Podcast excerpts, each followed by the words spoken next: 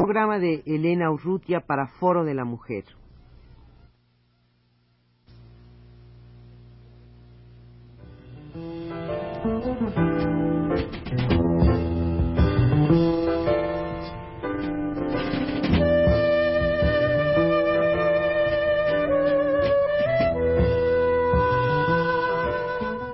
Foro de la Mujer.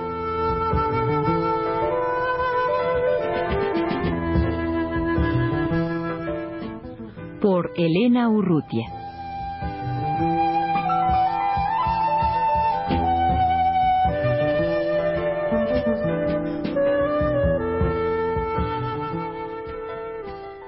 La semana pasada, en este mismo espacio de Foro de la Mujer, me ocupaba yo de esta iniciativa que ha tenido la comunicación alternativa, la unidad de comunicación alternativa de la mujer, en publicar y distribuir el, eh, cuatro pequeñas revistas, cuatro pequeños folletos que se ocupan de otras tantas publicaciones feministas eh, realizadas en América Latina.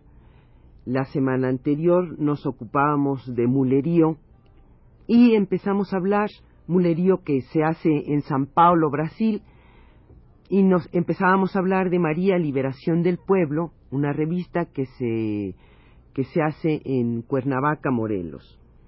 Eh, quisiera añadir que la Unidad de Comunicación Alternativa de la Mujer además publica y distribuye periódicamente Mujer, una selección de recortes de prensa tomados de diversas publicaciones latinoamericanas. Pues bien, eh, María, Liberación del Pueblo, eh, publica siempre un editorial, una fotonovela, por ejemplo, sobre la doble jornada, el ayuno de los pobres, la maternidad, ¿por qué siempre las niñas?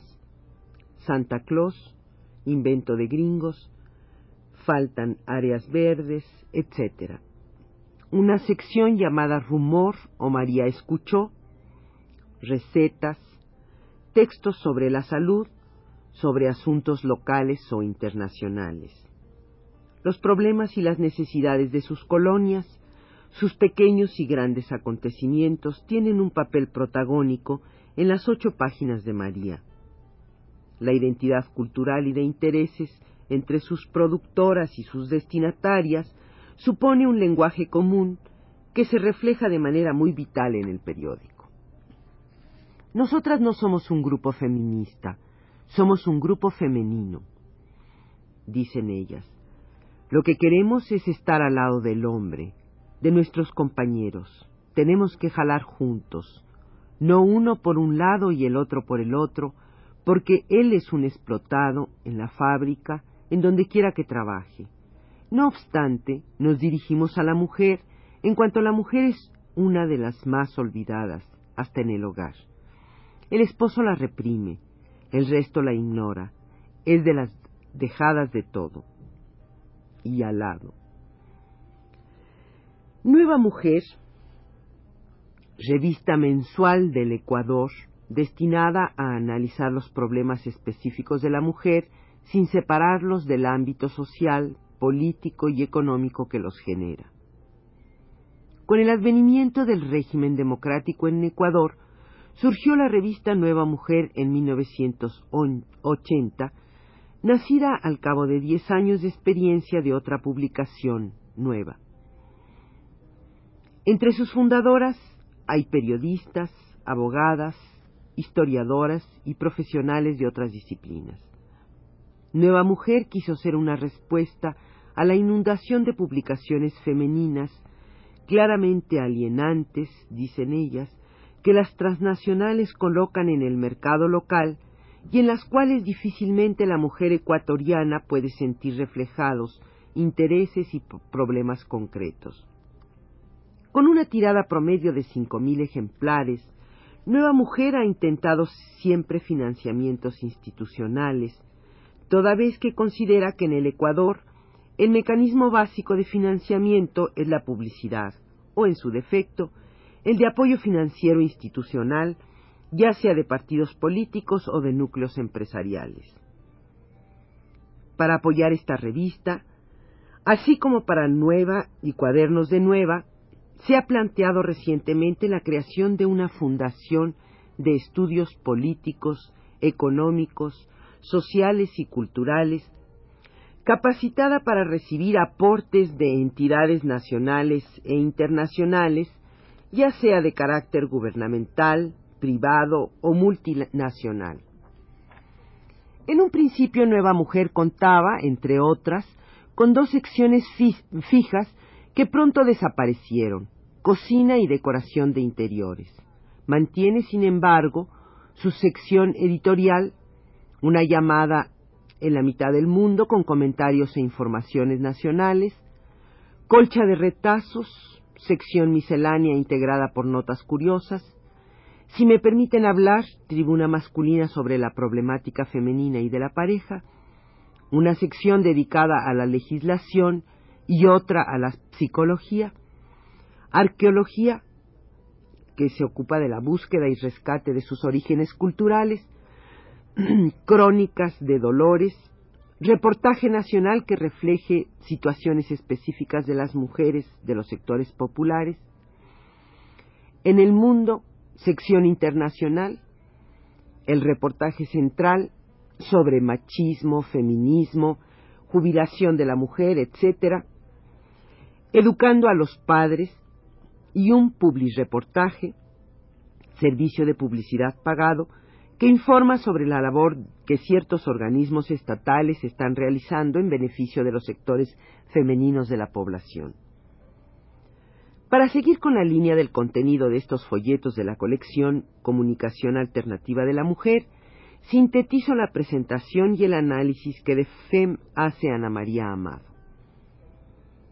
FEM, Nueva Cultura Feminista, México, Distrito Federal, es una revista originalmente trimestral y actualmente bimestral.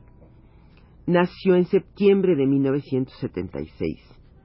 Es una revista de análisis realizada por un colectivo de mujeres ligadas a diferentes corrientes de feminismo, grupos culturales, políticos o académicos de México. Recientemente FEMA ha integrado un número mayor de mujeres en un consejo editorial. Esta confluencia determinó un pluralismo que de las ideas pasó al contenido mismo. En los 26 números publicados hasta la fecha, monográficos con excepción del primero, es posible encontrar todos los grandes y pequeños temas relacionados con la mujer. Algunos de los temas que FEMA ha tratado en sus números monográficos son aborto, trabajo, sexualidad, grupos feministas en México, lenguaje, familia, el niño y la educación, madres, hijos, hijas, la mujer en la historia, en las luchas, la mujer y la ciencia, el servicio doméstico, la mujer y la iglesia, la mujer y los partidos políticos, el Congreso de Copenhague, el de escritoras, hombres, el amor, la mujer en Asia, el matrimonio, etc. Aunque sus páginas pueden encontrarse artículos de información, predomina el estilo analítico que determina un perfil de lectoras de nivel escolarizado, alto o avanzado. Pero no siempre es fácil definir el alcance de una publicación como FEM, ya que por distintas vías de intermediación, su mensaje llega a muchos niveles de lectoras en México y en varios países de América Latina. Esto lo dice Ana María Amado. Si bien el primer número de FEM conoció un tiro de dos mil ejemplares, este fue aumentado hasta llegar a seis mil. Más tarde, a partir del número 10 y gracias a un convenio con el diario Uno más Uno, que reparte gratuitamente alrededor de ocho mil ejemplares entre sus suscriptores del área metropolitana de la Ciudad de México, su número alcanza los catorce mil ejemplares. El financiamiento de FEM siempre ha sido precario, pues se apoya fundamentalmente en la venta de anuncios y también en suscripciones dentro y fuera del país, y la venta directa en librerías. Eventualmente ha recibido algún donativo de amigas feministas e incluso ha obtenido recursos mediante una rifa de cuadros. El trabajo del colectivo siempre ha sido voluntario y las colaboraciones se pagan simbólicamente a partir del número 10.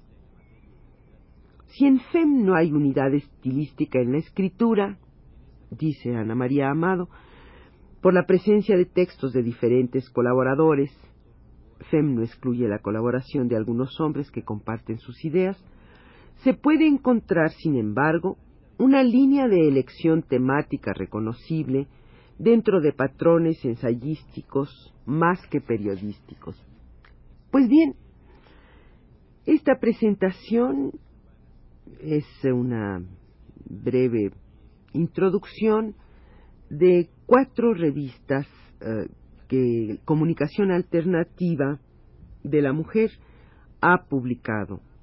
Mulerío, María Liberación del Pueblo, Nueva Mujer, FEM, cuatro revistas que ilustran otros tantos esfuerzos en distintos puntos de nuestro continente latinoamericano por crear una prensa alternativa centrada en la causa de las mujeres como una opción diferente a las llamadas revistas femeninas, transnacionales, enajenantes y reaccionarias.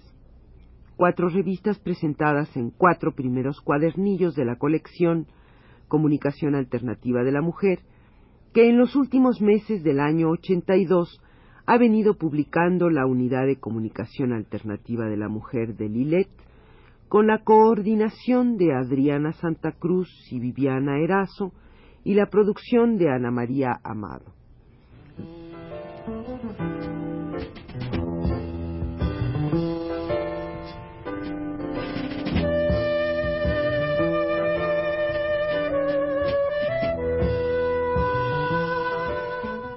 Foro de la Mujer.